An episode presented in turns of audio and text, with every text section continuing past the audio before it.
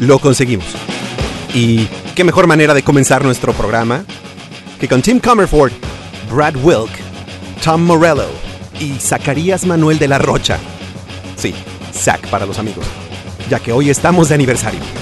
Así es, ya son dos años con el favor de su compañía. Como ya es costumbre, nuestra rola abridora de hoy, además, es nuestra veinteañera. Dícese de la banda más disruptiva del rock moderno, Rage Against the Machine, de The Battle of Los Angeles, Guerrilla Radio.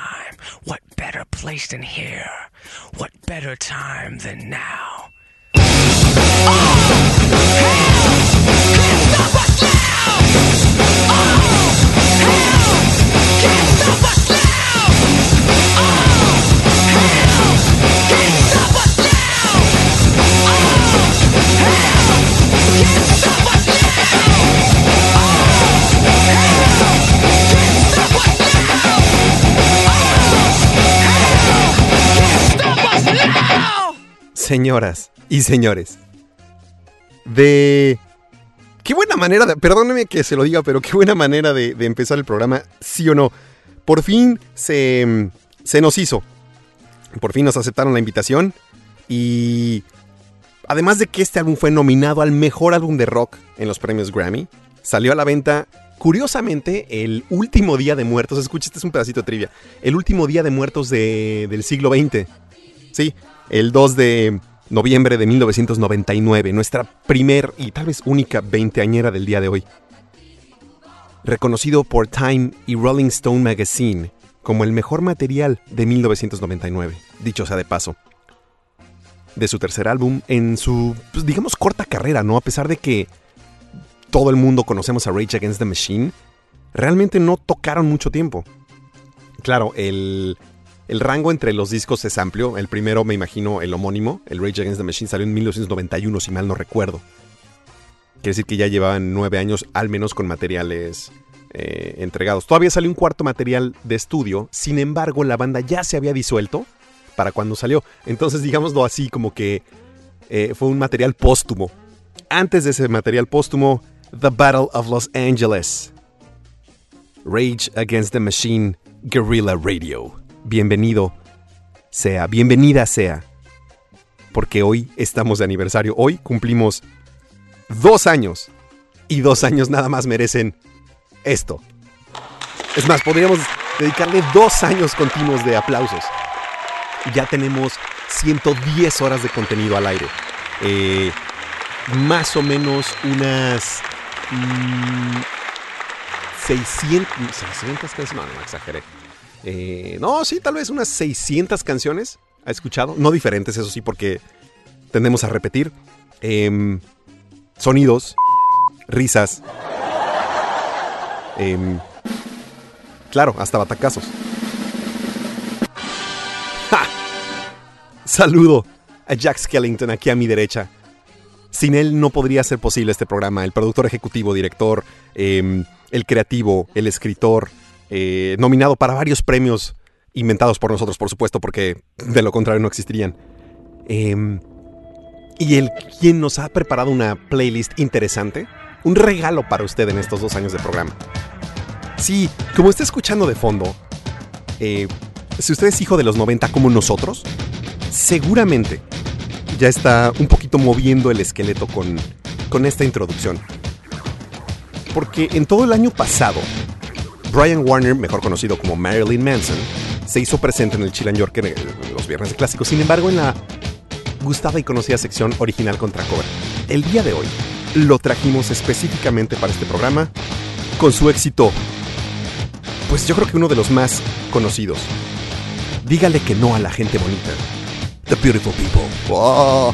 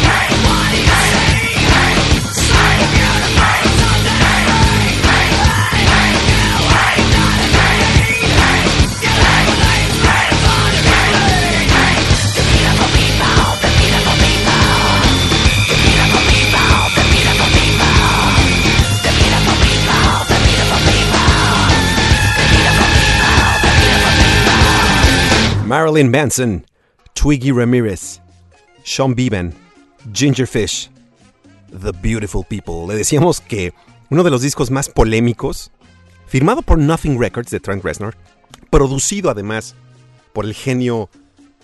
¿Cómo le decían el genio de la Mac o el niño genio de la Mac y la música o algo así? Bueno, básicamente el vicepresidente de bla bla bla bla bla musical bla bla bla bla bla de Apple, ganador del Oscar y del Grammy, Trent Reznor produjo esta joyita llamada The Beautiful People. Claro que sí, hecho... Me acuerdo que para 1996 cuando salió este, este sencillo, que por cierto fue el primer sencillo del, del Antichrist Superstar, el disco sophomoro de, de los de Florida. Jimmy Iovine, dueño de la... Pues, ah, mejor amigo de Dr. Dre, billonario, literal billonario porque es dueño de, de Beats Music y obviamente de, de los Beats eh, audífonos, junto con su mejor amigo Dre. Pues de su disquerita en esa época, eh, Interscope Records, que contaba con Gerardo, como ya se lo hemos contado aquí, con No Doubt y con dos grandes que eran Dr. Dre, que de hecho funda su propia etiqueta llamada Death Row Records, y por otro lado Trent Reznor, que funda su propia etiqueta llamada Nothing Records. Tanto Death Row como Nothing eh, nos trajeron dos de los discos más polémicos, dos de los artistas más polémicos en los 90. Estoy hablando de Tupac Shakur y de Brian Warner o Marilyn Manson. Fue tan polémico el Antichrist Superstar que las señoras en Pueblo que en Monterrey, Nuevo León, disculpe usted si se sintió aludido, se juntaban eh, en plazas públicas a quemar parafernalia satánica y discos de, de, Marilyn Manson, pensando que este individuo, que si mal no recuerdo, Brian Warner por ahí tiene un algún grado leve eh, en psicología, quien además imitara a, a otro grande de la música como Alice Cooper, sin embargo, veintitantos años después, haciendo lo mismo, causar polémica porque se se pintaba y rompía Biblias en el escenario y ya sabe, toda la parafernalia. Este era Marilyn Manson y estos eran los hermosos 90. Pero ¿qué cree? El fondo se ha detenido. sí, y eso significa una cosa, y una cosa solamente. Estas son las breves del pasillo. A una semana de que el Brexit se ejecutara, la Unión Europea accedió al plan del Reino Unido para retrasar el artículo 50 por lo que las condiciones de la salida serán decididas hasta el 22 de mayo si se aprueba la negociación. De lo contrario, Gran Bretaña tendrá hasta el 12 de abril para decidir los pasos del Brexit.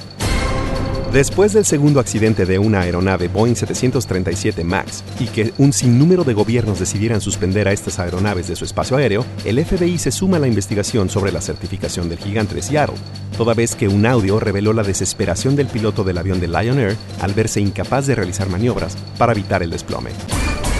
Los motodrones podrían ser una realidad tan pronto como en el 2020, en Dubái al menos. El Emirato firmó un convenio con la startup Hoversurf y ha entregado ya su primera producción del modelo S3 2019, ofreciendo a los policías el entrenamiento necesario para volar dichos vehículos. Si no es usted parte de la Fuerza Policial de Dubái, puede adquirir un S3 por el módico precio de 150 mil dólares. Neurocientíficos y cardiólogos han demostrado en un estudio publicado este mes en la European Heart Journal que la conexión entre el cerebro y corazón es más que una metáfora. Resulta que aquellas personas que padecen una enfermedad grave y poco común conocida como síndrome de corazón roto tienen un cerebro que funciona distinto al de las personas sanas, lo que indica que aquello que sucede en la cabeza puede dañar al corazón. Tanito Luwa Adewumi, un niño de 8 años, ganó el torneo estatal de Nueva York para niños de 5 a 10 años de ajedrez. Tani y su familia huyeron de Nigeria por miedo a los ataques hacia cristianos y viven en una casa hogar para desamparados. Venciendo a niños mayores y más privilegiados que él, muchos de escuelas privadas, Tani ganó el torneo de forma invicta. La página GoFundMe lanzó una colecta para asegurar que él y su familia tuvieran acceso a una vivienda digna, con una meta de 50 mil dólares. Al momento de esta noticia, se han recopilado 208 mil dólares. Estas fueron las breves del pasillo. Ya sabe que tenemos un, un soft spot, muy, muy, muy, muy soft spot por The Mode. Por supuesto, este yo creo que es nuestro regalo, eh, nuestro autorregalo. Le estamos regalando a usted canciones. Miembros muy privilegiados, escuchas, recibirán un regalo en forma de canción. Es más, ya ha pasado. Esta es para nosotros. Se acerca ya el momento de contarle de la inducción de la clase 2019 al Salón de la Fama. Mientras tanto, The Pitch Mode, It's No Good.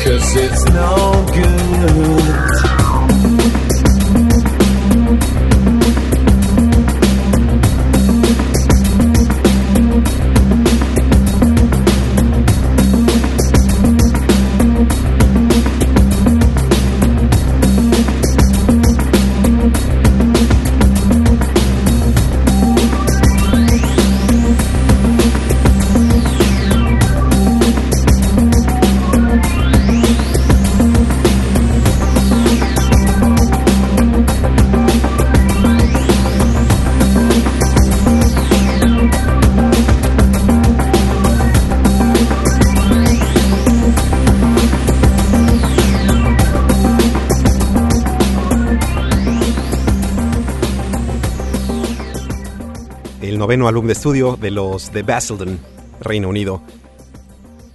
El Ultra de 1997. Técnicamente este fue el primer material después de la salida de, Alan Wilder, un par de años antes, después de... Entre los problemas de droguitas de David Gahan y em, problemas en la dirección creativa que iba tomando el grupo. De hecho, esta canción, It's No Good, em, predominó en la lista Billboard en el número uno, sin embargo no en Billboard Hot 100 sino en la Billboard Top Dance Chart. Sí, sí, sí, esta estuvo considerada en su momento como el hit número uno de dance.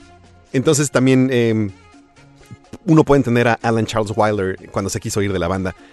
Voy a aprovechar porque necesito saludar a mucha gente. Mucha gente se ha personado o apersonado. Ya, ya hablamos de esto, pero sigo sin una respuesta. Eh, por supuesto, Luis Mex con los dos otroras más pequeños radioescuchas que ha tenido este programa. Ya no. Pero bueno, eh, Emi y Santi. Emi escuchaba el Chilan Yorker desde que tenía meses de edad y Santi desde las semanas de edad. Así que, bueno, eso quiero creer. Lo siguen escuchando. Así que Emi, em, Santi, Angel, Mujar, Macar, ¿cómo lo pronuncio, Mex? Ciudadanos americanos, pequeñitos, deambulando las calles de Redmond. Ya no me acuerdo dónde vive Mex. El caso es que estuvieron nevados hace muy poco tiempo. También, obviamente, en la, en la costa oeste y en la ciudad de Esmeralda, o cerca de la ciudad de Esmeralda, saludo al jefe de jefes, el señor Joel Cifuentes, fiel pasillista también, así como el señor Mex, y sus vástagos, escuchándonos. De hecho, para ellos son las casi las 12 del día. Sí, estamos a 3 horas de distancia. Curiosamente, ahora en la Ciudad de México, donde saludo, por ejemplo, al señor Roberto Lerma, también fiel pasillista, al Niga, fiel, fiel pasillista, de hecho, se volvió loco con la mención de Tupac. Sí, es muy, muy rapero en Miniga. Em, también al Rumi, por supuesto, que nos está escuchando también fiel, fiel, fiel pasillista. La emperatriz, por supuesto, que además está ahorita eh, cuidando a Laia. Laia ahora ya es la, la radioescucha más pequeña. A ver si al rato quiere hablar aquí al aire. No sé si le venga bien entrar a la cabina Covach porque está ahorita un ambiente muy... Digamos que parecería como uno de esos eh, saunas chafas de los 80. Ya sabe, como con madera, pero medio que, huele raro. Y no huele raro porque es una covacha y ya, sino huele raro porque estamos aquí, el señor Jack Skellington y yo ocupando un espacio muy pequeño. Tan pequeño que no son los 40. No, no, no es mi edad. Nada más que hay tan poca luz aquí en la, en la cabina covacha que es la única única y exclusiva razón por la que me equivoco al aire. Sí, por la que tuve que repetir N veces. Todo el mundo tuvo a bien, eh, el, doctor Guajardo, el, el, buen Boris, dos también eximios pasillistas. tuvieron a bien decirme que, si estaba tomado, que si... Es más, se ofrecieron a, darme libros de Kinder para aprender a leer. Sí, creo que necesito un poco más de, dicción, si a usted le parece. Bueno, todos hablando de, de It's No Good The Depeche Mode. Le decía, de su noveno álbum de estudio, el Ultra, eh, hizo las, las charts más bien como disco de dance. Comuníquese con nosotros, eh, tenemos, las líneas están abiertas, tenemos el WhatsApp, tenemos el, Facebook, eh, puede mandarnos mensaje en Facebook, lo leemos al aire, lo saludamos al aire, si quiere. Y bueno, no podíamos dejar pasar la oportunidad de, de poner Depeche Mode, específicamente hoy que estamos de segundo aniversario. Le hubiéramos preparado numeralia, traemos numeritos, pero no, nos dio flojera contar. No tenemos un método tan automatizado para, las canciones. Lo que sí puede hacer es que ya sabe que nos puede seguir em, no solamente en nuestros perfiles de redes sociales, sino además eh, nuestro perfil en Spotify tiene todas las playlists que se han pues que, hemos presentado al aire sin con un detallazo tómelo a bien o mal, yo lo tomo mal. No, obviamente no cuentan con la voz de este, de este su servidor. Sin embargo, pues, si le gusta nuestra curaduría, o más bien la curaduría sónica del señor Skellington, ahí están las, las playlists. Entonces nos puede seguir. El usuario es muy originalmente el Chilan Yorker. Oiga, dejamos muchos temas pendientes la semana pasada. Y quiero retomar uno en particular, que fue el escándalo de... Mmm, de los ricos y poderosos en las escuelas para ricos y poderosos. La semana pasada le contábamos de, de William H. Macy y su esposa y cómo ellos donaron Felicity Hoffman, que por cierto fue pues fue esposada, ¿no? La, llevaron, salió bajo fianza y está esperando el juicio, pero literal la, pues, la remitieron, como se diría en español, o al menos como lo conocemos en México, ¿no? Literal me la remitieron. No, sea Literal, la mandaron a la, cárcel. Antes, este es otro otra de nosotros. Deliverance, The Mission. Believe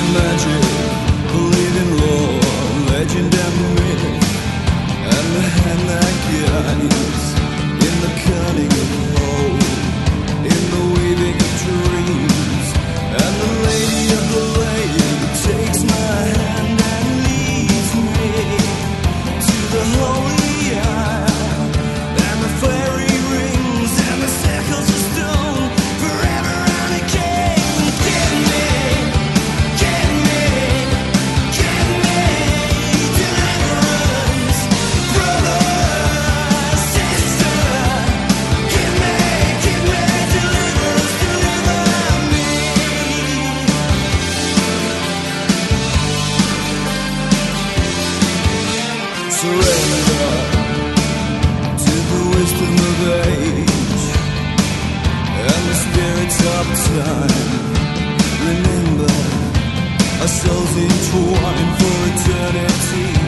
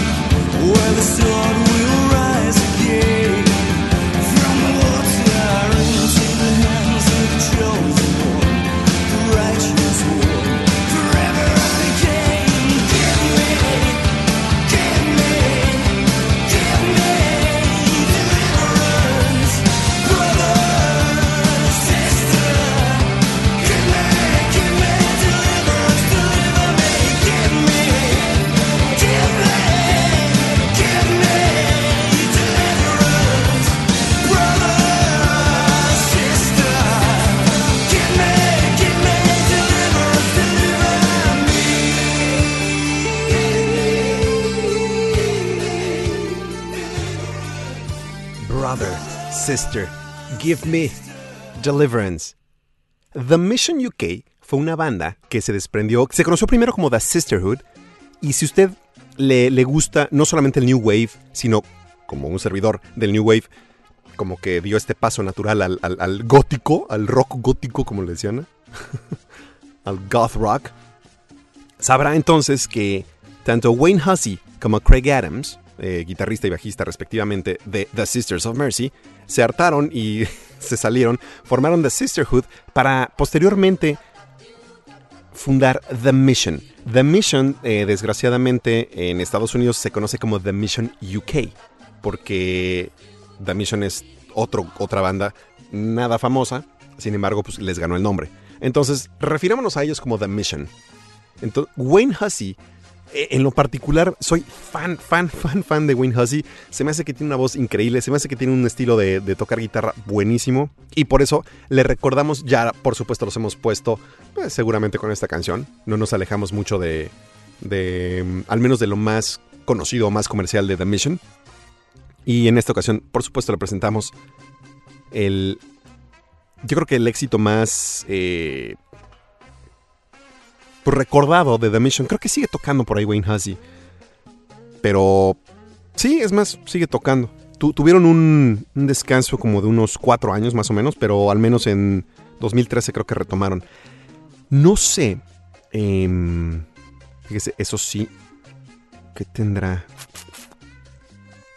Aquí está el último disco, aparentemente fue del 2016, pero la realidad es que ya no tuvieron, pues no tuvieron la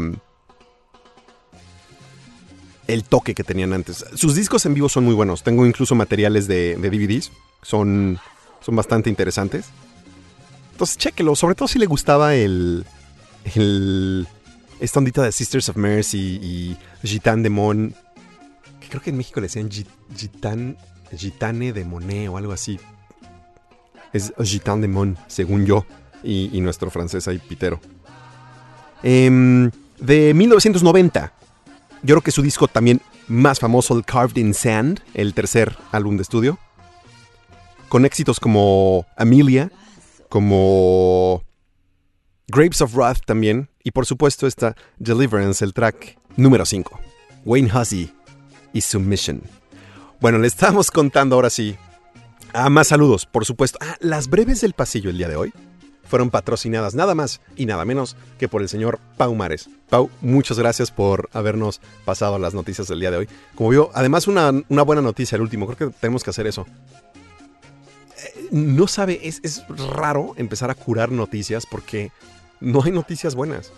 Entonces nos dio mucho gusto la del niño de 8 años que ganó el torneo estatal de ajedrez, que ni siquiera tiene una casa donde puede vivir. ¿Qué tal con esa noticia? Se, juntaron más de 200 mil dólares ya en, GoFundMe. Es una buena causa.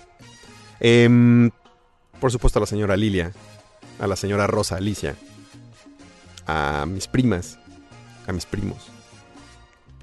¿Quién más me falta por ahí?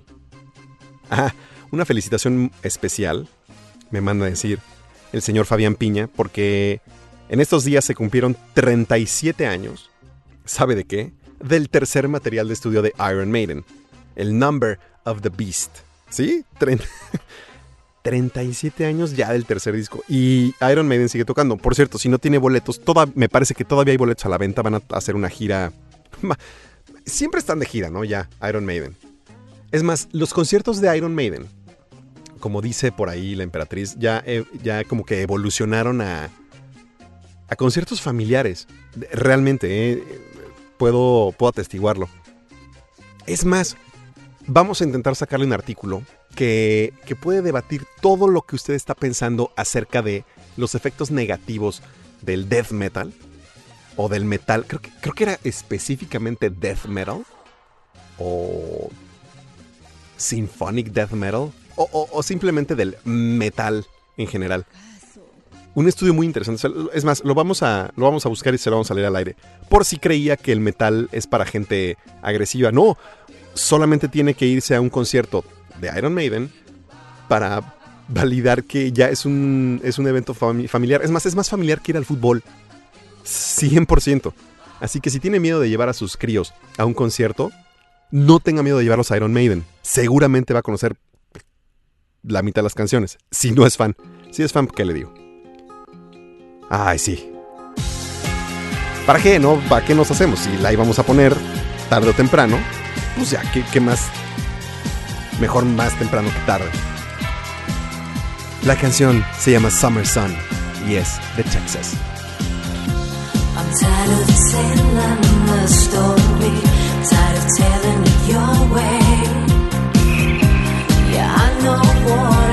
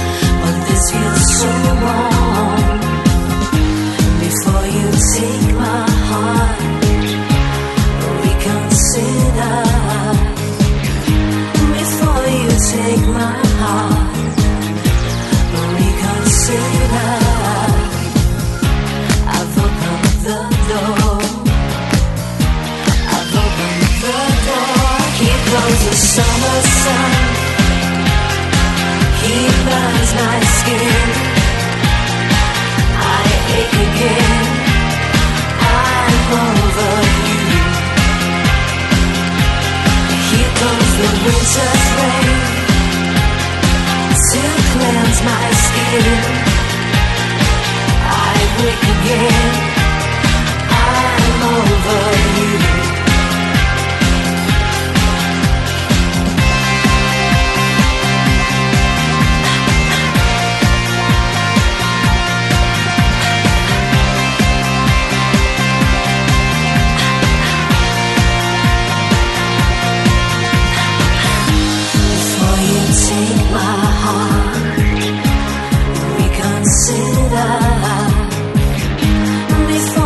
Take my heart.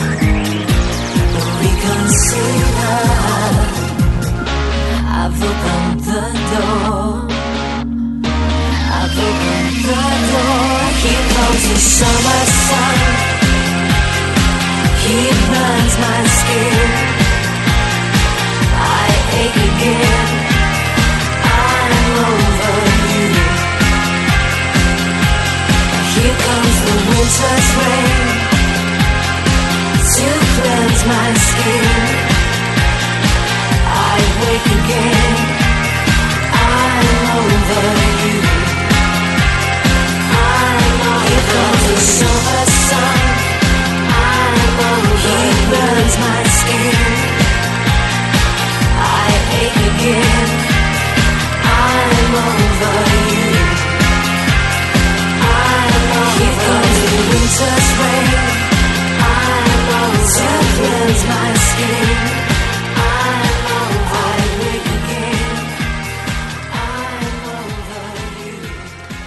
Summer Sun, el segundo sencillo del álbum The Hush, nuestra segunda veinteañera del día de hoy, sí, de 1999, de la banda escocesa.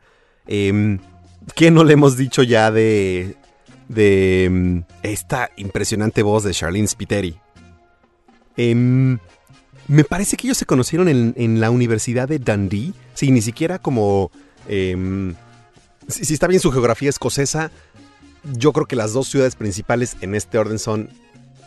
Me, cuesta decirlo así. ¡ah! Digamos que una es la capital eh, cultural y la otra es la capital económica. Entonces, yo personalmente pondría a Edimburgo, que es técnicamente la capital de, de- de Escocia. Eh, aunque Escocia es parte del Reino Unido, técnicamente no es un país, al menos para la FIFA sí lo es. Eh, la segunda ciudad más importante oh, debe ser Glasgow. Es más, la capital de Escocia es Glasgow. La capital de Escocia es Glasgow, ¿no? Bueno, es que me gusta más Edimburgo. El caso es que no estamos disputando cuáles son las dos primeras ciudades más importantes. Escocia, eh, Edimburgo, Glasgow, Glasgow, Edimburgo, como usted lo quiera ver. Em, la tercera ciudad, esa, créame, puede ser Dundee o Inverness. El caso es que ellos se conocieron en la Universidad de Dundee, o al menos ahí hicieron su debut.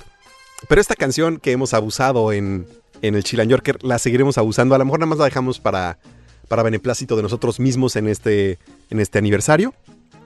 Cuando cumplamos más aniversarios la seguiremos poniendo. A menos que usted quiera que le pongamos otra vez, la ponemos. Quiero saludar a Jill, que normalmente nos escucha desde, si mal no recuerdo, desde Pensilvania, en algún lugar de Pensilvania. No sé si Philly o, o Pittsburgh, puede ser. Pero nos está escuchando desde la Ciudad de México. Saludos, novia. Muchas gracias por escucharnos.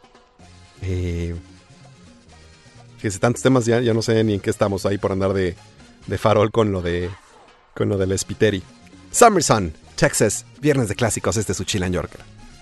Eh, bueno, le íbamos a contar ahora sí de, de los escándalos, ¿no? De Felicity Hoffman y. Y de. La, la tía Becky, creo que se llamaba. Lori Loughlin. Eh, salí en este programa llamado Full House o. Ay, 3x3, me parece que se llamaba en, español el programa.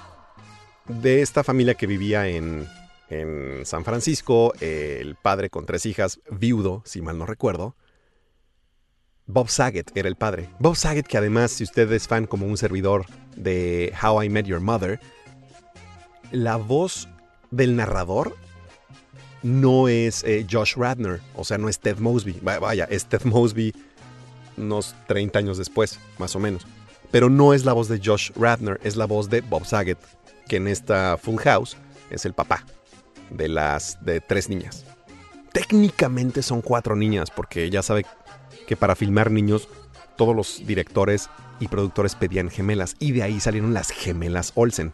Claro, representando solamente a un personaje. Si usted vio esta, esta serie, acompañaban a Bob Saget, John Stamos y otro actor que no me acuerdo cómo se llama, tristemente. Es, es- es cagado, pero no me acuerdo cómo se llama. Bueno, John Stamos eventualmente a, lo largo de los años de la serie tuvo varias novias, una porque era el galán de tortería, ¿no? De, de San Francisco. Una de sus, creo que con la que se casó en la serie, la tía Becky, si mal no recuerdo, no era muy, muy, muy fan de esta serie, era Lori Loughlin, que creo que se casó con Máximo Tú las traes, que es el diseñador o el, el que creó la marca Mósimo. Ay, por favor, si usted está en el mundo de la moda, o le gusta o tiene mucho más, probablemente muchísimo más conocimiento que yo, por favor, corríjame si estoy cometiendo un error. Bueno, el caso es que a Felicity Hoffman le había dicho que la, la metieron a la cárcel. Eh, salió muy rápido, pagó una, una fianza de no sé cuánto. Pero lo que hizo Felicity Hoffman fue pagar 15 mil dólares para que un- una persona presentara el examen, el SAT, por su hija. Su hija originalmente había sacado mil puntos. El cuate que, le pagaron para presentar el examen cobró una cantidad, pero el, broker, digamos, el intermediario, cobró 15 mil dólares. Este cuate termina sacando 1400 puntos, aceptan a la, mayor de, de las Macy, supongo que así se apellidan, em, en la Universidad del Sur de California, USC, y tan tan. El escandalazo fue con las hijas de, de Lori Loughlin, porque ellos pagaron más o menos 500 mil dólares para que las metieran directamente al equipo, si mal no recuerdo, de soccer. Tome en cuenta que, que ninguna de las dos eh, pues juega soccer. Le seguimos contando cuando regresemos porque ya regresó la, la canción Eurodance de los 90 en el Chilan Yorker. Y yo creo que el epítome de dicho género. Rhythm is a dancer,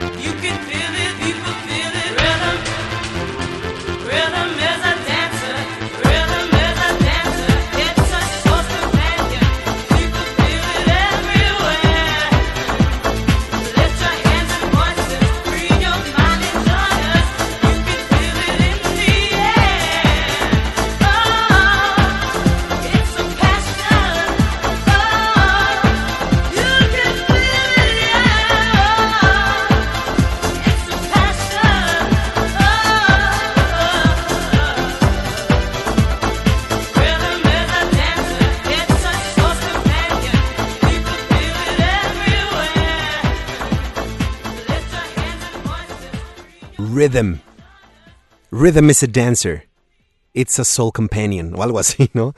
E- Es raro porque estas canciones de Eurodance, específicamente esta, Rhythm is a Dancer, de- del dueto Snap, del dueto alemán. Em, Snap. Bien, Jack. ¿Cómo se llama el grupo? Snap.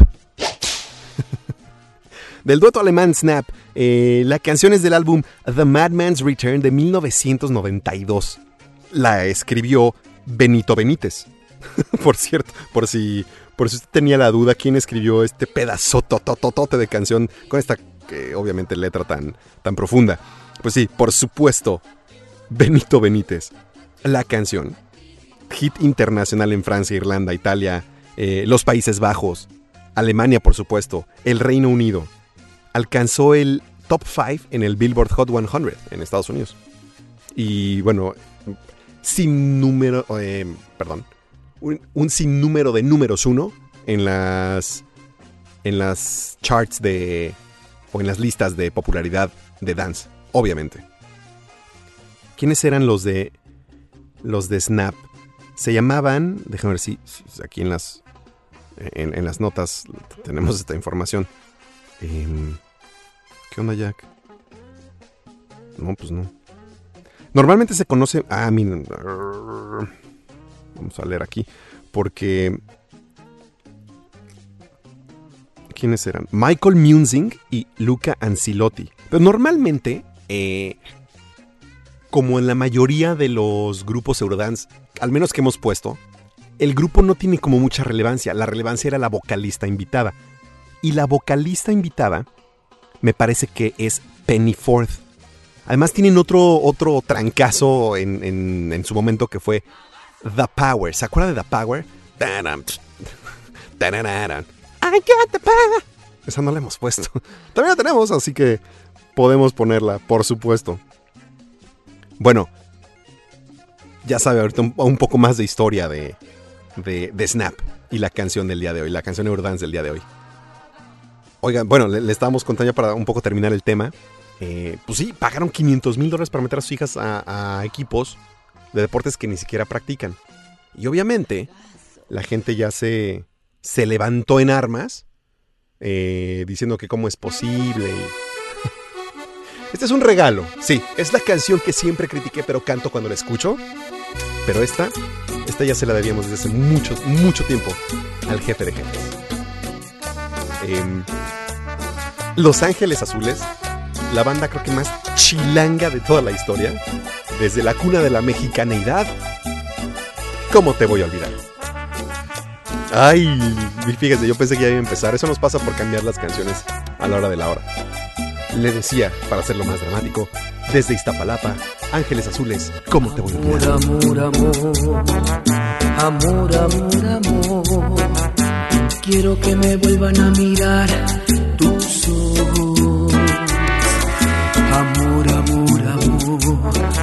amor, amor, amor. Quiero volver a besar tus labios rojos. ¿Cómo no acordarme de ti? ¿De qué manera olvidarte? Si todo me recuerda a ti, en todas partes estás tú. Si en una rosa estás,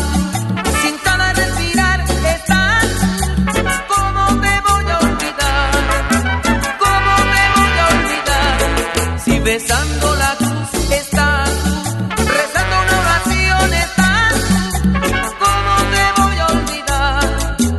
¿Cómo te voy a olvidar? Si te clavaste aquí en mi corazón y de amor has llenado mi alma y tu sangre corre por mis venas mi sangre me hace estremecer. Soñé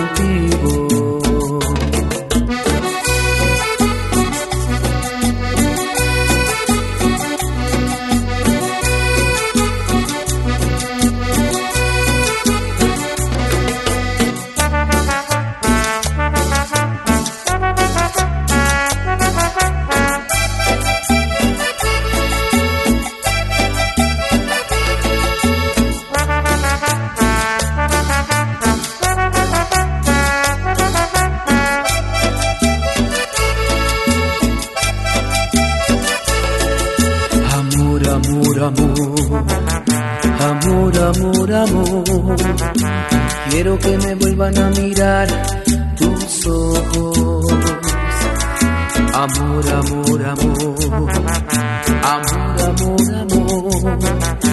Quiero volver a besar tus labios rojos. ¿Cómo no acordarme de ti? ¿De qué manera olvidarte? Si todo me recuerda a ti, en todas partes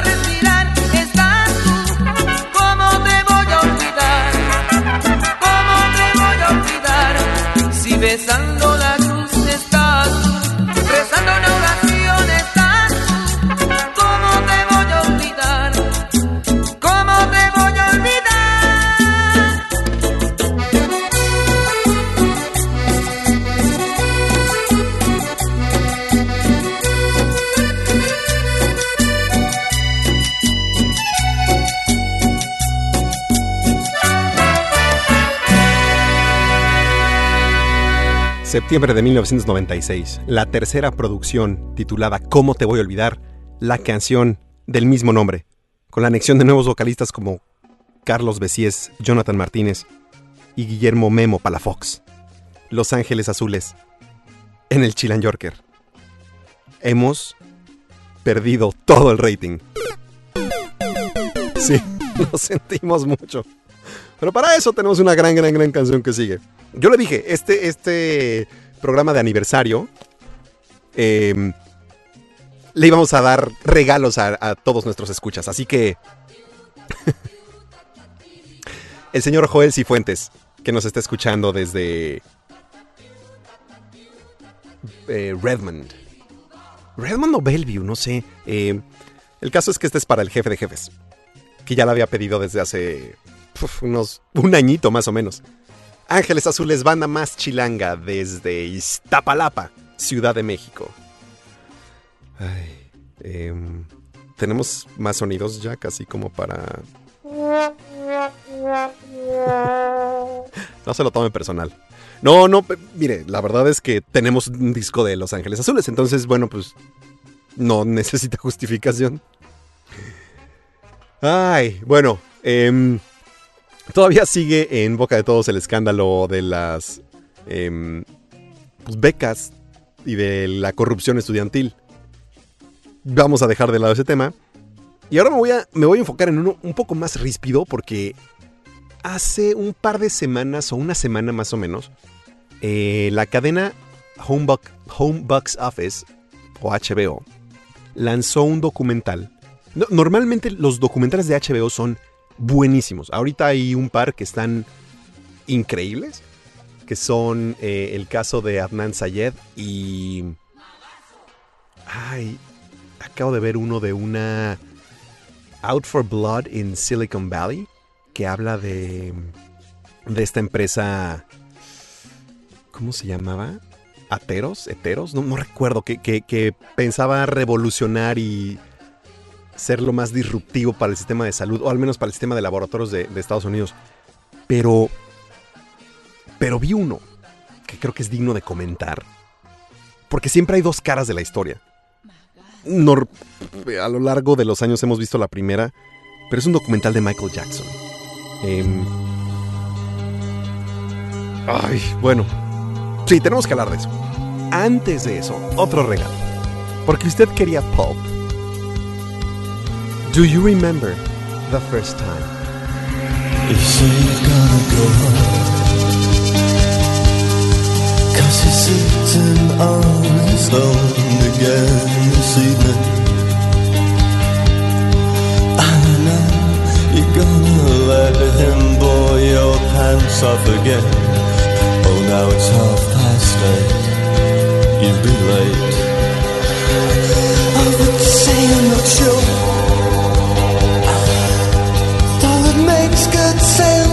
you to live together. Still, you bought a tower that can reach the places he never goes. And now it's getting late. It's so strange.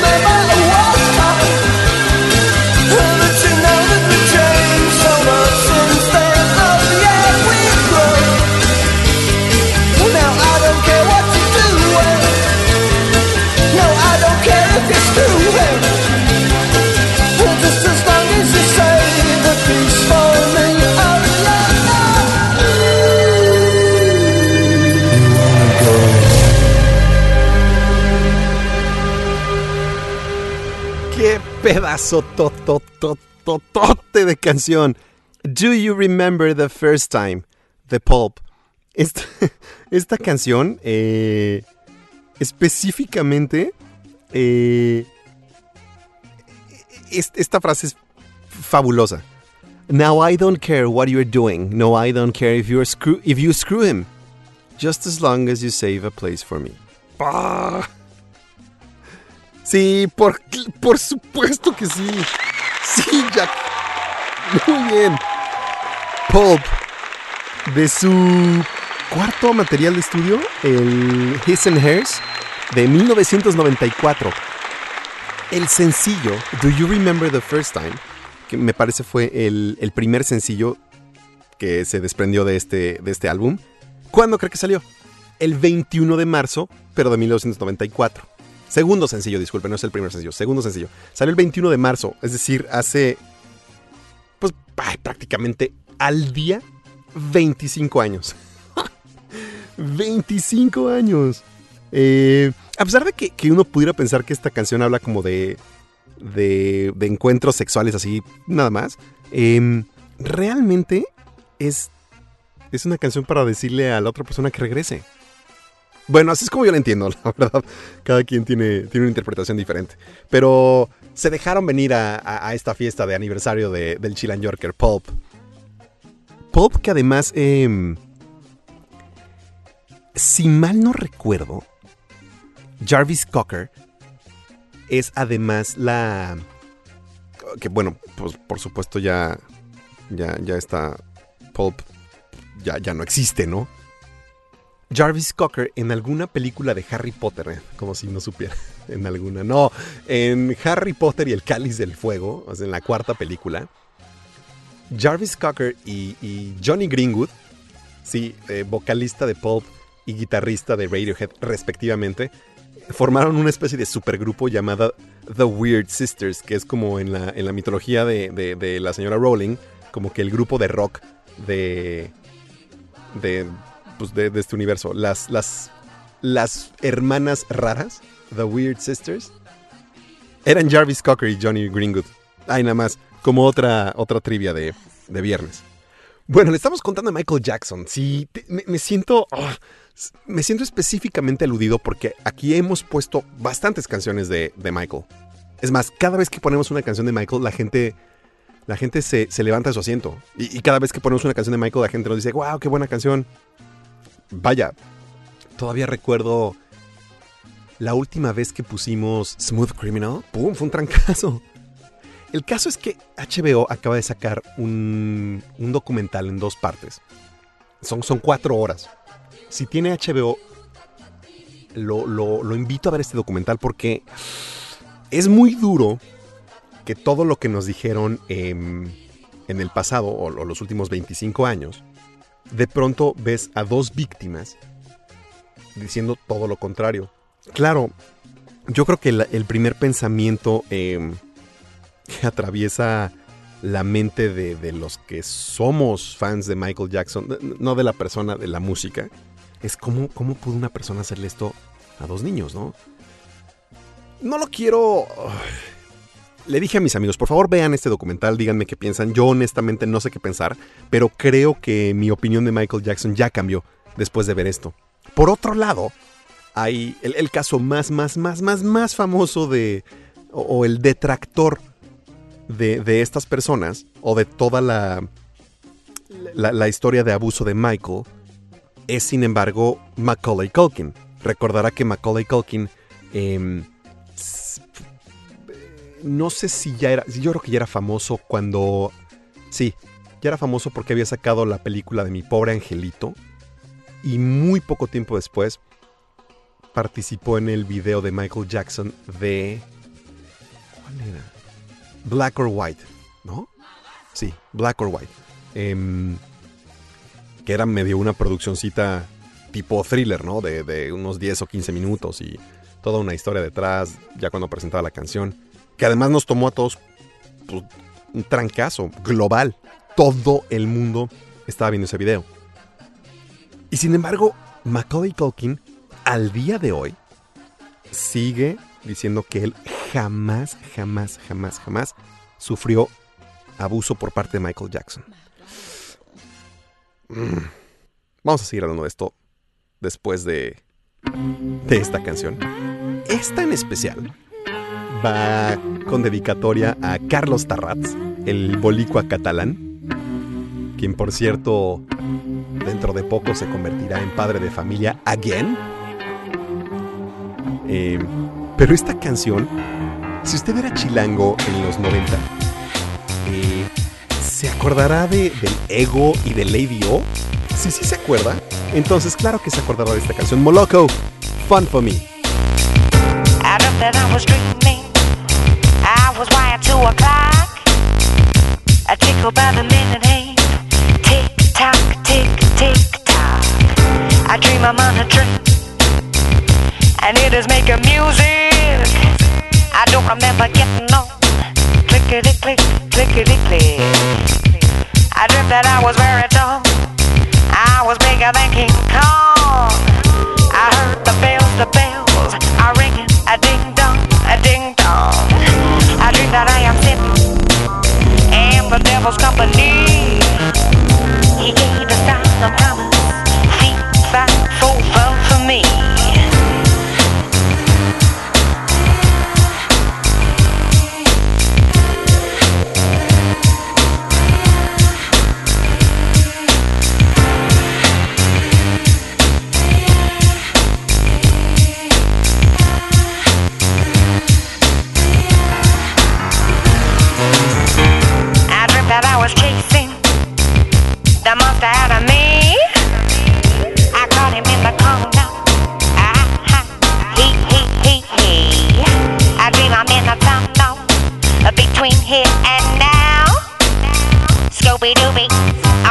wait.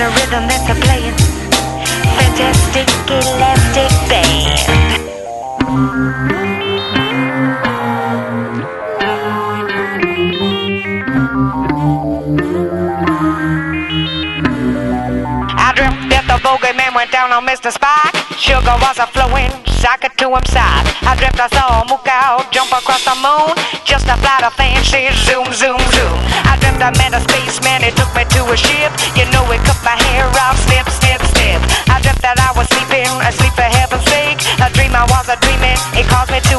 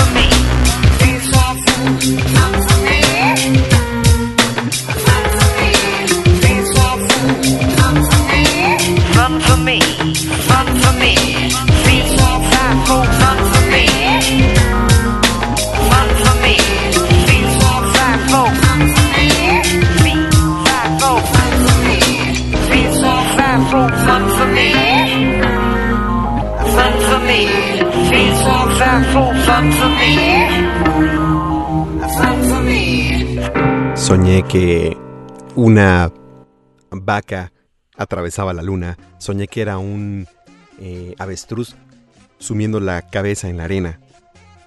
A Scooby Dooby. ¿Dónde estarás? Bow wow. FIFA fum. Fun for me. Fun for me. ¿Qué? ¡Pedo con esta canción! Me encanta. La canción se llama Fun for Me. El grupo se llama, la banda se llama Moloko. Moloko, una banda eh, inglesa irlandesa. En las voces eh, Roshan Murphy. Murphy. Roshan Murphy. Y el productor Mark Bryden. De su disco debut de 1995. El Don't You Like My Tight Sweater. As- Así, así se llamaba. Este. Do You Like My Tight Sweater? 1995. Eh, este sencillo, Fun for Me, eh, lo que voy a decir es, es- es completamente cierto y es completamente random. Y que el que una persona lo sepa eh, me llena de orgullo porque estamos definitivamente en la misma sintonía usted y yo. Fun for Me no logró absolutamente nada, no se coló en ninguna lista de popularidad del disco debut de Moloko. Moloko, por cierto, significa leche en ruso. Si usted es fan de la película, o si, si es fan de Kubrick, específicamente de la película Naranja Mecánica, sabrá que el Moloko Bar, este bar que, que servía el Moloko Plus, o el Moloco, ah, no me acuerdo de la otra, el otro nombre, porque estos dos vienen ya en la, en la novela de Anthony Burgess. Eh, el caso es que era una donde se, se jun- se juntaban los drugos a tomar leche con narcóticos. Sí. El nombre viene específicamente de esta referencia del Moloco Bar de la novela A Clockwork Orange de, de Anthony Burgess. Así que ya lo saben. Eh, le digo, no, no logró absolutamente nada. Sin embargo, y esto nos paramos de pie para, porque honor a quien honor merece, el señor Luis Ángel Mex tuvo a bien decirnos que es de las pocas cosas buenas que tuvo la película Batman y Robin. Si no se acuerda de la película Batman y Robin fue ay, después del debacle, de la debacle de, de Batman y Robin, perdón, de No me acuerdo cómo se llamó la tercera película de Batman. Em, pero Val Kilmer era, era el nuevo Batman. Después de esta, Batman Eternamente, sí, gracias. Batman Forever era la tercera, la tercera película. Después de haber tenido dos muy buenas películas, muy decentes, dirigidas por supuesto por Tim Burton y protagonizadas en su momento por Michael Keaton, como Batman, ¿no? Em, hijo, la tercera fue terrible. Pero la cuarta. La cuarta fue. Me parece que, que George Clooney dio todo el dinero que tenía en algún momento para, para, para que lo quitaran de los créditos, de ese tamaño. Una de las cosas más absurdas de, de los trajes, que al día de hoy, caricaturas, eh, miembros de, la cultura pop, incluso eh, estudios serios y directores serios como Christopher Nolan han hecho referencia y o burlas es los pezones de plástico que llevaban los, los trajes tanto de Batman como de Robin. De, de Batichica no, por ejemplo, ¿no? Pero Batman y Robin tenían pezones de plástico, pezones expuestos de plástico. Y George Clooney y Chris O'Donnell, ¿no? Me parece que era Robin. Se atrevieron a portar trajes con pezones de plástico expuestos ha sido, han sido los hazme reír de toda la franquicia. Y mire que Ben Affleck ya está considerado como dentro de la franquicia, ¿eh? Y mire que desplazar a Ben Affleck en cuanto a burla se refiere, puf. Imagínese el pesar de Clooney. Bueno, pues Mex tuvo a bien identificar que esta canción, Fun for Me, era de las pocas cosas que valían la pena de Batman y Robin. Sí, el soundtrack estaba repleto de joyitas. Sí, sí, sí. Normalmente el, el soundtrack también anterior de Batman Forever También estaba, eh, por ejemplo, una de U2, Hold Me, Thrill Me, Kiss Me, Kill Me, me parece, o algo así en ese orden, no, no en ese orden, perdón. Y por supuesto, Kiss from a Rose, de Seal, que ya hemos puesto en este programa. Si mal no recuerdo. El caso es que Fun for Me era de lo más rescatable y entonces esta canción, en México al menos, se coló en el gusto de todos y se la presentamos el día de hoy, en el segundo aniversario de este Suchilan York. ¿Es usted hijo de los 80? Nosotros también. Y ya, ya nos debíamos, ¿no? Un, un algo ochentero. Y qué mejor que algo de 1984, 35 años. La banda se llama Alphaville. Por supuesto, ya escuchó la entrada de Big in Japan.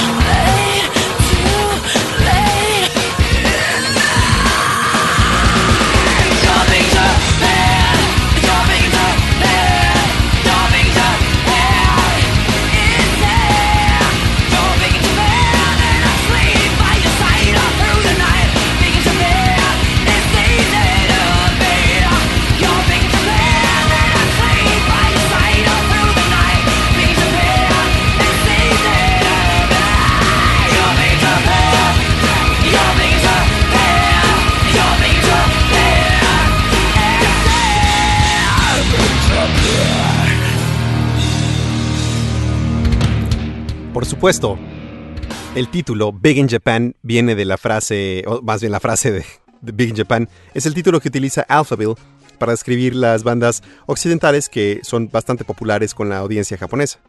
Cuando normalmente en casa, donde sea que vivan, no son muy... no, las pelan mucho, ¿no? Em,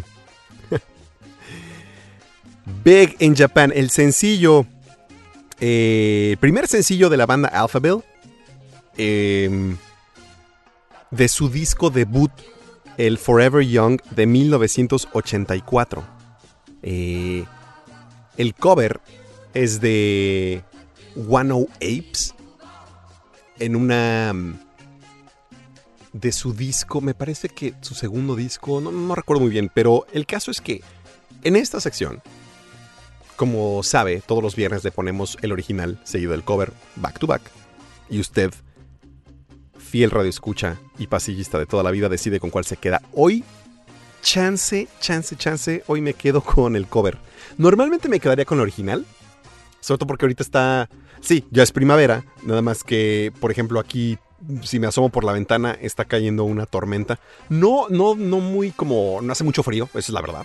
Pero pero sí está, está medio nasty el clima. No como estaba hace un par de semanas. porque Sí estaba del, del diablo. Pero por ahí me dicen mis fuentes que en la Ciudad de México, por ejemplo, están disfrutando de una temperatura de 25, 27 grados centígrados. Ay, nada más. Aquí estamos a 7, 20 grados menos, lo cual ya es una ganancia de casi 15 grados de lo que estábamos hace un par de semanas. Entonces, bueno, obviamente todo todo es cuestión de enfoques. Big in Japan, Alphaville y Guano Apes, ambas. Bueno, Big in Japan, perdón, eh, Alphaville, le iba a decir que es alemán, pero. Sí, sí, sí es alemán. Por un momento pensé que eran aus- austriacos. Pero bueno, Guano Apes también son alemanes. Entonces le hicieron este, este favorcito a, a Alphaville de su canción. Normalmente Alphaville también se conoce.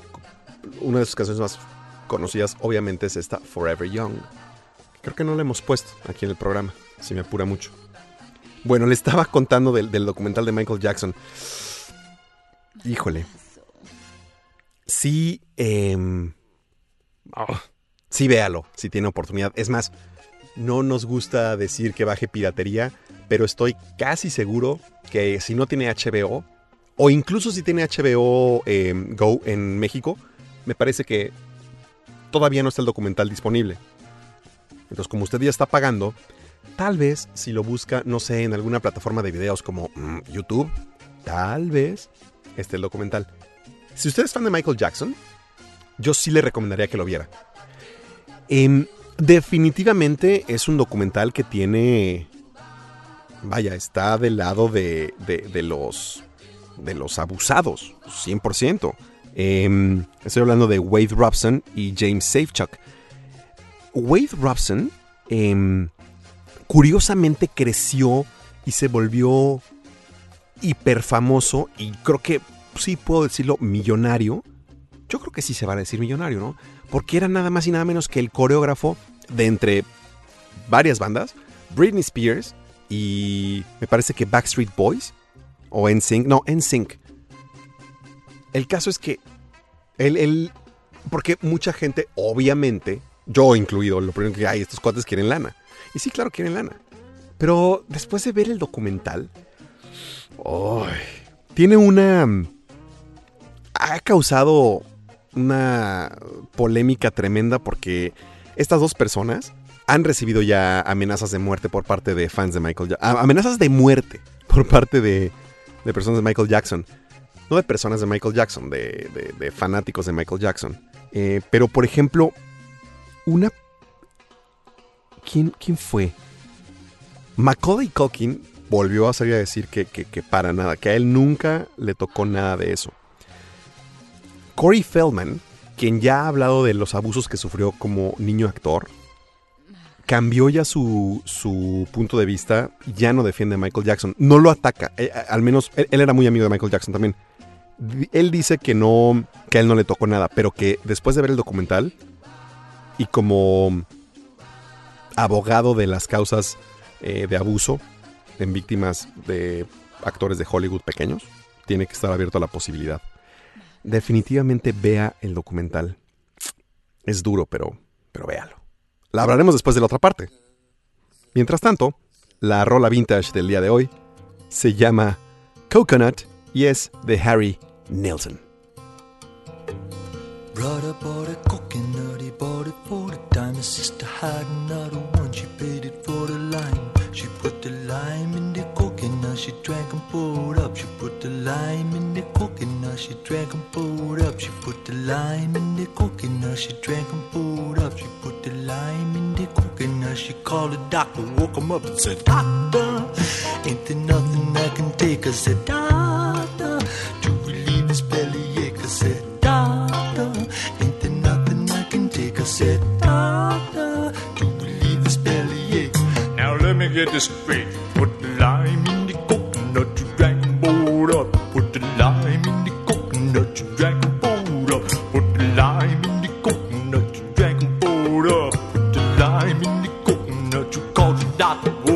Said, Doctor, ain't there nothing I can take? I said, Doctor, to relieve his bellyache. I said, Doctor, ain't there nothing I can take? I said, Doctor,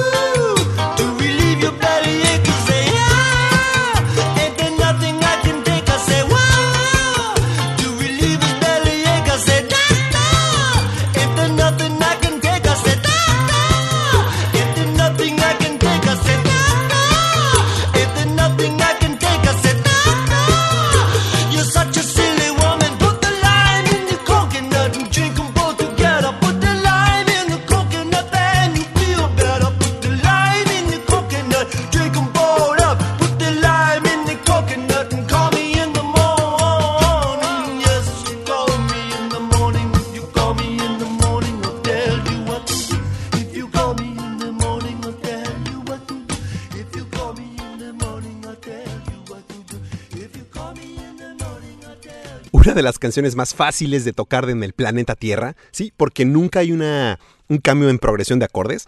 Todo, todo es en do sostenido. Eh, así que usted la puede tocar. Do sostenido, literal. Eh, cejilla en el cuarto traste. Ya, fácil, fácil, fácil, fácil para que la toque. Coconut de... Me parece que fue el segundo sencillo de su séptimo disco... em, o de, sí, de su séptimo material de estudio. El Nilsson Schmilson de 1971. De ahí a que sea una canción vintage porque está a punto de cumplir 50 años. 50 años esta delicia de canción. Que se hiciera muy famosa porque en una escena muy peculiar entre Sandra Bullock y... ¿Cómo se llama la ex de Tom Cruise? Nicole Kidman, disculpe usted. En esta película donde hacían de brujas, que ya no recuerdo exactamente el nombre, ahorita por favor alguien apóyeme, pero tienen esta, esta escena con sus tías y con sus hijas, entonces eh, eh, un literal, un aquelarre, ¿no? Familiar, pero aquelarre a final de cuentas, en donde están con tragos y, y están cantando y bailando esta canción Coconut de Harry Nilsson, que la, la- forma de presentarse esta canción es rara porque me parece que son cuatro interlocutores. Una. Un. Es un tipo. eh, su hermana. Su hermano y el doctor. Entonces, tanto el, el- tipo que está narrando como la hermana y el doctor. eh, son. Es Harry Nilsson, pero cantado con las. con voces diferentes, ¿no? Una, una mujer está hablando de, de cómo le duele el estómago y necesita llamar al doctor para que le prescriba, pues, algo que le, que le mejore la condición estomacal. Y él le recomienda una vida con coco. Entonces, por eso, le pones el limón. No, qué mal lo hice. le pones el limón al coco, you put the lime in the coconut. Dígame si no es una canción riquísima como para, eh, pa- para relajarse. Nos quedan dos canciones. ¿Dos canciones? Nos quedan, sí, dos canciones. Tres canciones. Las últimas tres canciones del día de hoy. Em, vamos a hablarle ahora de otro tema que nos quedó pendiente de la semana pasada. Practical Magic, muchas gracias al jefe de jefes. Practical Magic es la película por si tiene interés en verla. Además, en esta película Practical Magic sale mi vecina, mi vecina, Margot Martindale. Ay, nomás para que, si, si usted ha visto The Americans, sabe exactamente de quién le hablo. Pues Margot Martindale, aquí mi vecina del Upper West Side. Este, esperemos que sea fan del Chilan Yorker, dúdolo mucho, pero nada más porque no le dije, si no, yo creo que sí nos escucharía. Eh, sale Margot Martindale en esta de Practical Magic. Eh, es palomera, sí, creo que sí vale, sí vale la pena. Gracias, Mex, también nos dice Practical Magic.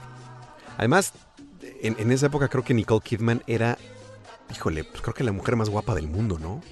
Fácilmente, esto estoy hablando de 1997, si, si mal no recuerdo. Está además de pelirroja y como de, de súper mala, y ya sabe. Claro que estaba casada en esa época con, con Hitler, digo, con, con Tom Cruise. Eh, entonces, pues quién sabe. Bueno, hablando de cómics, porque hablábamos de... Ay, claro, Nicole Kidman salía en Batman Forever, ¿cierto? Creo que sí, sí, sí. O sea, es que le estamos hablando de Batman y Robin, también dijimos de Batman Forever. Sí, claro, Nicole Kidman o en, Batman and Robin. No me acuerdo. Me. Lo que sí me acuerdo es que en Batman and Robin salían Arnold Schwarzenegger y Uma Thurman. Y la verdad es que si yo fuera ellos también diría que nu- nunca pasó eso. Que me drogaron y, y me hicieron, entre comillas, actuar. Qué terrible película. Em, el caso es que Nicole Kidman también salió en alguna de las de Batman. Estoy casi seguro que en Batman Forever con Val Kilmer. Ahorita, ahorita que nos, que nos digan. Y por supuesto, sí, como ya lo hablamos, tiene un gran soundtrack. Bueno, ¿por qué estoy hablando un poco de Batman? Por- porque va a ser el puente a hablar de cómics. Entonces, eh, lo, lo que habíamos platicado hace un par de programas, cuando cerramos hace un par de programas la primera temporada de, de- la tercera temporada, primer episodio de este su programa, cerramos con la canción eh, Hazy Shade of Winter de The Bangles. Fue nuestro especial de, de mujeres de, por el Día Internacional de la Mujer el 8 de marzo. Hazy Shade of Winter ahorita es como la canción del trailer de The Umbrella Academy. Vamos a regresar a hablar del tema porque ya nos vamos a la toma 2 o take 2. Se trata de Your Love, The Outfield, pero en versión acústica. Disfrútela. Josie's on a vacation talking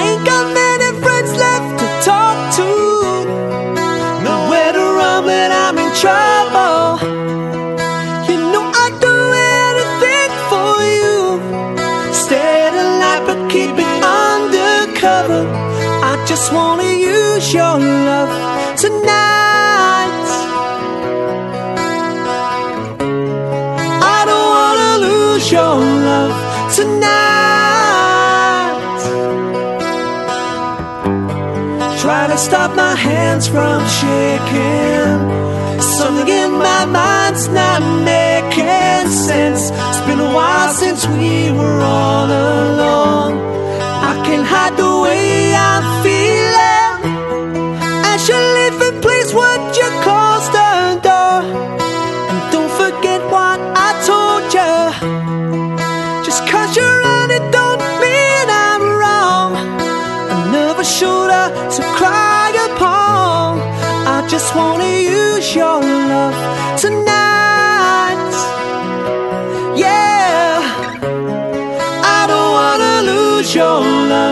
Tonight.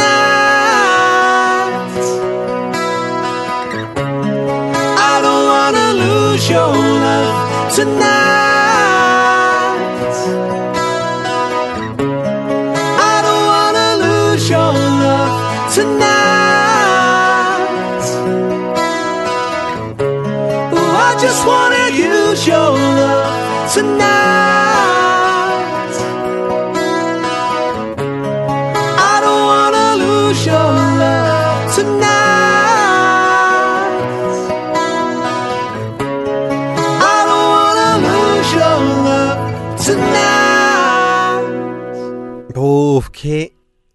De canción. Esta es muy, muy difícil de conseguir. Pero como estamos de aniversario, lo hicimos por usted. The Outfield, Your Love, original de su primer material de estudio, el em, Play Deep de 1985. El primer sencillo del primer material y con lo que se dieron a los ingleses se dieron a conocer en todo el mundo, ya que esta canción no pasó mucho para que entrara en el Billboard Top 100. Nunca llegó al número uno, pero punteó en el número en el número 6, me parece. Eh, considerada una, una obra de arte de los 80 y sobre todo por ese, a pesar de que los grupos de pop de los 80 eh, no abusaban mucho de la guitarra, The Outfield sí, y, y- y vaya que tenían una, una guitarra muy interesante en, a manos de, de John Spinks, quien desafortunadamente habríamos de perder el 9 de julio del año 2014. Sí, ya, ya, ya falleció hace prácticamente 5 años. Pero este señor, John Spinks, vaya que le podía pegar a la guitarra, porque además cantaba. Y si ha intentado usted, como un servidor, eh, y fallado absolutamente, dicho sea de paso, si usted ha intentado cantar esta canción en karaoke, es realmente difícil cuando uno tiene una voz así de barítono, ¿no? si usted tiene un regalo de una voz un poco más, un poco menos grave, debería darse chance de cantar esto en karaoke porque es muy difícil, muy muy muy difícil. Your Love, Take Two, su versión acústica. The Umbrella Academy. Ahorita los, los, como el señor Mex, em, me está diciendo, no me está diciendo, pero seguramente me va a decir, espero que me, que me pueda corregir si me estoy equivocando o si nos equivocamos en hacer nuestro research de The Umbrella Academy. Normalmente el mundo del cómic está disputado en, dos vertientes. Como me diría mi maestro de matemáticas Paul Topo, mi maestro de cálculo integral y ecuaciones diferenciales, diría que es una bimodal. Es decir, no hay medias tintas. O todos sacaron 9 o todos sacaron 3. Así eran sus exámenes, ¿no? Entonces, es una bimodal. O te gustan las películas y series de cómics o las desprecias. Yo no he encontrado como un middle ground. No he encontrado a alguien que, que diga, "Meh, pues sí, me, me- me- no me gustó, pero podría haber otra. No. O te gustan o no te gustan. Y entonces, muchas series que a lo mejor podrían ser... Yo me considero de los que le gustan las versiones de cómic adaptadas. No soy muy fan de todas. Por ejemplo, el universo de DC, si no es por la Mujer Maravilla, pues no, no me... No, nada. Eh, por ejemplo, las de Marvel me gustan más. No todas, pero por ejemplo, Ant-Man se me hace una obra de arte. Pues son como más divertidas, ¿no? Em, hemos hablado aquí de, Thor Ragnarok con Kate Blanchett, que bueno... y pronto me imagino que ya estarán los muy fans de, cómics a punto de ver el desenlace de... de... ¿Cómo le llama Marvel? ¿La tercera oleada? Algo así. Bueno, no, no, no me voy a desviar mucho del tema. El caso es que, si usted es fan de cómic, estoy más que seguro que ya vio la serie de Netflix, The Umbrella Academy. Si no lo ha hecho, no se espante porque está inspirada en un cómic. Por favor, no lo haga, porque el cómic, escrito por... Ay, ¿cómo se llama? Gabriel... No, es Gabriel Ba es el, es el escrito, el, perdón, el colorista, no, no colorista, al contrario, este, bosquejista, ¿cómo se dice? Pues sí, el que hace los dibujos, el dibujante, vaya, porque entiendo que en el mundo del cómic no siempre haces como, el, el que hace los dibujos no hace los colores. Entonces, eh, Gabriel Ba es el, es un chavo, bueno, igual no es tan chavo, pero un brasileño hace todos los dibujos y, y- pero la historia, déjame, ya que estamos, este, Gerard Way es el que escribe. Este cuate, Gerard Way, déjeme decirle que es un genio. De verdad, eh, tristemente tengo que decir que era el vocalista líder de, y fundador de My Chemical Romance. Al menos hasta el 2001. Eh, entonces es muy excéntrico. Pero realmente es buenísimo la historia del cómic. Nos vamos con la penúltima canción del día de hoy luego le terminamos de platicar. Porque esta canción, hablando de, de Geekdom, es una nueva versión, una nueva em, sección. Es la canción que nunca debió existir a menos que fuera en un videojuego o cómic.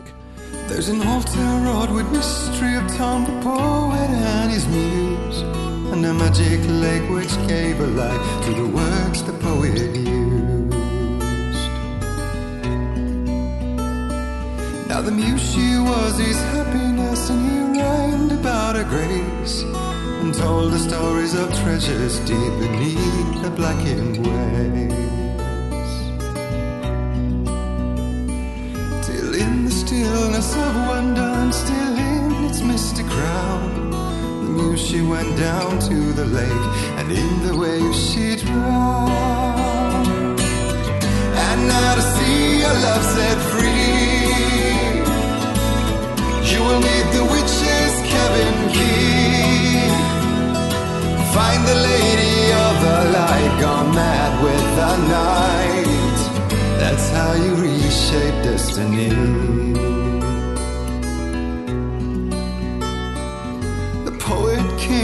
to the lake to call out to his dear. When there was no answer he was overcome with fear. He searched in vain for his treasure lost, and too soon the night would fall, and only his own echo would wail back at his call. And when he swore to bring back his love by stories he'd create, nightmares shifted in their sleep in the darkness of the lake. And now to see your love set free, she will need the witch's cabin key. Find the lady of the light still raving in the night. That's how you reshape destiny. In the dead of night, she came to him with darkness in her eyes. We're in a morning gown, sweet words as her disguise. He took her in without a word, for he saw his grave mistake and bowed them both to silence deep beneath the lake. Just a dream, one mystery remains. For it is said on moonless nights they may still haunt this place.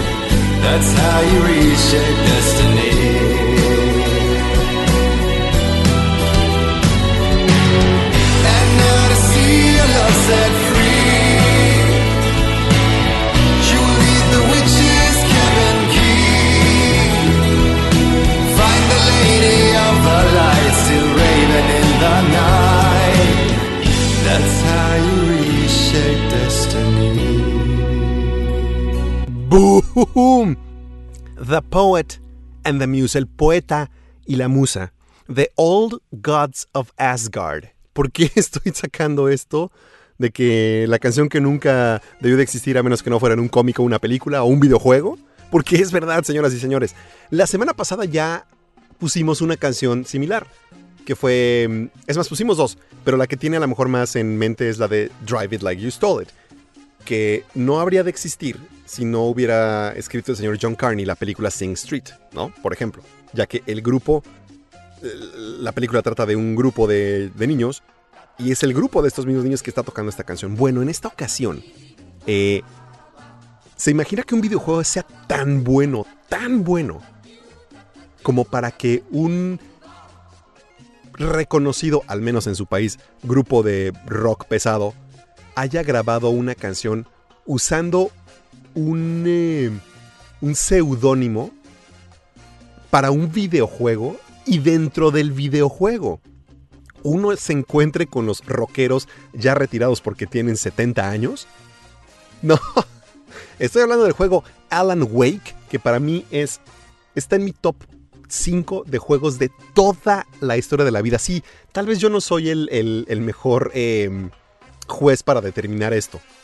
Pero definitivamente, además mi, mi- mi género es muy, muy acotado, ¿no? O sea, es eh, survival horror. O sea, yo nada más juego, o la mayoría de los juegos que juego son de supervivencia, horror. Eh, zombies, eh, como Resident Evil, o, o, en este caso, fuerzas demoníacas, Alan Wake, o también Silent Hill. Esa es, esa es mi, mi- mi tirada en los juegos. Alan Wake, de verdad que es, está tan bien hecho el estudio, digo, el, el- juego, que hicieron un soundtrack específico. La canción es original de Old Gods of Asgard, que no existe. Por eso es raro que esta canción la vaya a escuchar en cualquier otro lugar, a menos que no sea aquí en el Chilean Yorker. El grupo original se llama Poets of the Fall, son unos fineses que habían hecho una canción ya para el estudio finés también, Remedy, que trabajaba de la mano con Xbox Studios. Em, te estoy hablando a ti, Luis Mex. Y que me parece que en el juego Max Payne 2, ellos hicieron la canción con la que terminaba el, el juego. Entonces se les invitó para ser parte, parte del, del juego de Alan Wake. Alan Wake se volvió en un juego de culto, tan de culto, que seguimos esperando un Alan Wake 2 porque termina Es más, si usted ha visto Dimensión Desconocida, imagínese que el juego es un matrimonio entre Dimensión Desconocida y Twin Peaks. ¿No? ¿Ha visto Twin Peaks de, de David Lynch? Bueno, están muy cañones. Ahora traigo a colación lo que le estaba platicando de, de Gabriel Ba y Gerard Way. Sí, Gerard Way. No, no, de hecho estuvo a partir del 2001, de la formación de My Chemical Romance. Hemos puesto My Chemical Romance aquí en, este Suchila Yorker y hemos sido abucheados por poner eso. Bueno, el vocalista se echó una historia buenísima. Y claro, las ilustraciones, muchas gracias Rumi. Ilustrador, el ilustrador Gerard Ba, brasileiro, hizo un trabajo increíble, pero no sabe la calidad de serie que es The Umbrella Academy en Netflix. Es bien fácil. Por eso hablamos de Alan Wake, estamos hablando de The Umbrella Academy. Cuando una serie está bien escrita y cuando además llevas un equipo de producción impresionante como hoy es el Powerhouse de Netflix, vas a tener una serie increíble, te gusten o no te gusten los cómics. Originalmente, es más, me voy a atrever a decirlo al aire. La serie está mejor que los cómics, sí. Y los cómics no, no crean, o sea, son buenos cómics porque no son de Marvel o DC. No, no, no, son, son cómics de a de veras, o sea, son novelas gráficas, vaya. Eh, Dark Horse Comics. Si usted ahí más o menos como que, que le gusta esta ondita, a lo mejor ha leído cosas de Dark Horse, ¿no? Pues The Umbrella Academy salió en Dark Horse y son, son unos cómics muy limitados, son solamente 12 cómics. Es más, la serie está, ah, digamos que mezcla los, las dos entregas que había tenido The Umbrella Academy. Em, The Armageddon Suite, me parece que se llamaba el primero, y Dallas, que se llamaba la segunda parte. Entonces, hicieron este matrimonio entre las dos cosas e hicieron una gran, gran, gran, gran, gran, gran, gran serie que si no es fan de los cómics, dele una oportunidad. Es más, ya no sé ni para qué le dije que era de cómics, porque a lo mejor ahora ya no la quiere ver. O al contrario, a lo mejor ya despertamos su morbo y ahora sí le da chance. Vea The Umbrella Academy, de verdad no se va, no se va a, a arrepentir. Vea también el documental de Michael Jackson. Nada más para, para ver si podemos definir eh, los detractores de, del documental y los que están a favor. A ver, a ver a dónde llegamos. Ya nos vamos. Muchísimas gracias por acompañarnos en estas poquito más de dos horas. Muchas gracias sobre todo por acompañarnos por estos dos años. Sabemos que, que no somos los más consistentes, sabemos que, que a veces lo tenemos en ascuas. Y aún así, siempre regresa a escucharnos. Entonces, ya sabe, a todos aquellos que han estado con nosotros desde el principio, eh, eh, Fabián Piña, el peluchín que no está escuchando, pero seguramente podrá escuchar después, al Niga, a la Churri, a Juan Román, por supuesto, un, un, un shout out especial a mi familia, a, a mi mamá, a mi hermano, a mi tía, a mis primas, siempre nos están escuchando, a mis sobrinos que también nos están escuchando, eh, a Luis Ángel Mex, que junto con el jefe de jefes nos han escuchado por más de 10 años. Ahí nada más le encargo 10 años, más de 10 años tienen escuchándonos. Jefe Mex, muchísimas gracias. De pronto por ahí Josué, eh, Diegues, Gandalf también se, se perciben. Em, ¿Quién más? El, el Rumi, Pau, Pau Mares, Sauneu Yarmá, que también desde hace dos años está pegado, nos manda noticias, siempre nos dice que cómo nos ayuda a, que por favor sigamos haciendo el programa. Em, a su esposa Conchita. Em, Gil hoy nos estuvo escuchando. La Leona Náutica de toda, de toda, de toda, toda la vida. Eh, el Boris ya lo mencioné. Roberto, no sé si nos sigue escuchando, pero los güeros también. Eh, Fer y Tsuri, que ahorita están volando otra vez por el Golfo de México, pero ahora de regreso. Entonces no nos pudieron escuchar, pero seguramente nos escucharán en el podcast. Vaya, em, a todos, de verdad, de verdad, de verdad, somos unos privilegiados. Al oso, el oso ya regresó de, de este hiatus que tuvimos nosotros, que tuvo él, y creo que por primera vez nos está escuchando en vivo. O por segunda vez. Normalmente él, se, él, escucha los podcasts, pero hoy estuvo participando y todo. Em, a Patricio Argüelles, al Primordial, a Octavio Buzo. Vaya. Muchas, muchas, muchas gracias por estos dos años. Esperamos que sean muchos más con el favor de su compañía. Em, nos encanta hacer radio para usted. The Ballad of Peter Pumpkinhead.